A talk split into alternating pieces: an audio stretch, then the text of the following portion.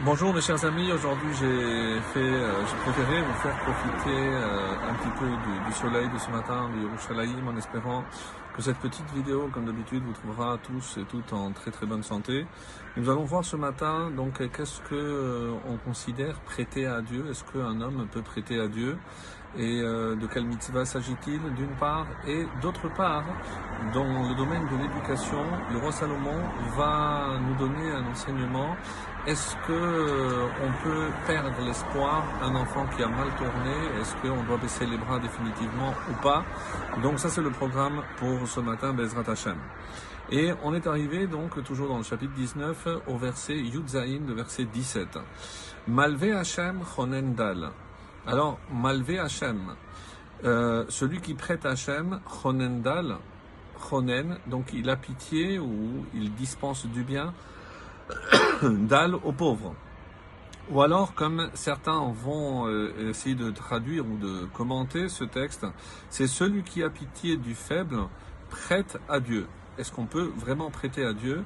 Alors d'après certains, rappelez-vous, hier on a vu qu'il euh, y avait une mitzvah, Shomer mitzvah, Shomer nafsho, celui qui observe une mitzvah au singulier, c'est comme ça qu'il protège aussi son âme. Et d'après certains commentaires, donc on nous dit que euh, justement, et comment je, de quelle mitzvah s'agit-il? C'est de venir en aide à un pauvre. Ugemulo Yeshalemlo et celui-ci, donc Hachem, lui rendra son bienfait. Donc euh, comprendre par là que aux yeux d'Akadosh Baruch la mitzvah, en tout cas la mitzvah ben Adam la Chavero, comme vous savez que les mitzvot sont répartis en deux catégories, celle qui concerne mon comportement à l'égard du Créateur et celle à l'égard de la créature, c'est-à-dire de mon prochain. Et dans le domaine du prochain, on considère que c'est une des plus importantes, c'est avoir pitié. Ici, Ronen, dans le sens de euh, venir en aide dans tout ce dont l'autre a besoin. Et c'est comme ça, par exemple, car on n'attend pas de remboursement, donc euh, de la même façon que euh, ici prêter Hachem, certains disent que c'est prêter à un pauvre, quelqu'un qui est dans le besoin, plutôt que de lui donner, c'est euh, savoir prêter. Et pourquoi ressemble à Dieu? Donc on dit ici que on essaye de ressembler à Dieu. Pourquoi? Parce que, comme c'est marqué, Kol Hayom Chonen ou Malvé tous les jours, on parle d'Hachem, Chonen, il dispense le bien, il a pitié des créatures au malvé et il prête.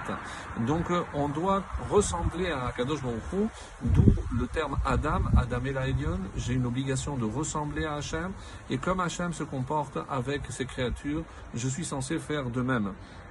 Et euh, par ailleurs, le Malbim dit que ce qu'on donne à un pauvre, c'est comme si Hachem me l'avait prêté.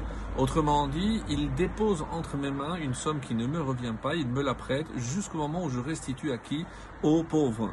Et euh, donc ça c'est par rapport à euh, Malvé. Par ailleurs, on nous dit également que si on regarde les, euh, les initiales de ce texte, alors euh, c'est le, le, qui nous dira ça. Qu'est-ce que c'est? Même Yud Chet Dalet c'est Meyahed. Donc il unit. Il unit le nom du Créateur, il unit la créature à Hachem. Donc c'est comme dans le schéma, c'est euh, rechercher euh, à unifier Akadosh Baruch Comment En créant cette union au sein des créatures entre l'homme. Et on arrive au verset Yutret, Yasser bincha ki yesh corrige, ici Yasser dans le sens de corriger, faire des remontrances, reprendre, corrige ton fils tant qu'il y a de l'espoir. C'est-à-dire même si tu penses qu'il a mal tourné, on ne doit jamais, jamais désespérer. Ve'el hamito et n'envisage pas de le faire mourir. Parce que le laisser à son sort sans intervenir, c'est comme assister à quelqu'un qui est en danger et on n'intervient pas alors qu'on a la possibilité peut-être de le sauver. Donc c'est comme ça que Rashi par exemple explique euh,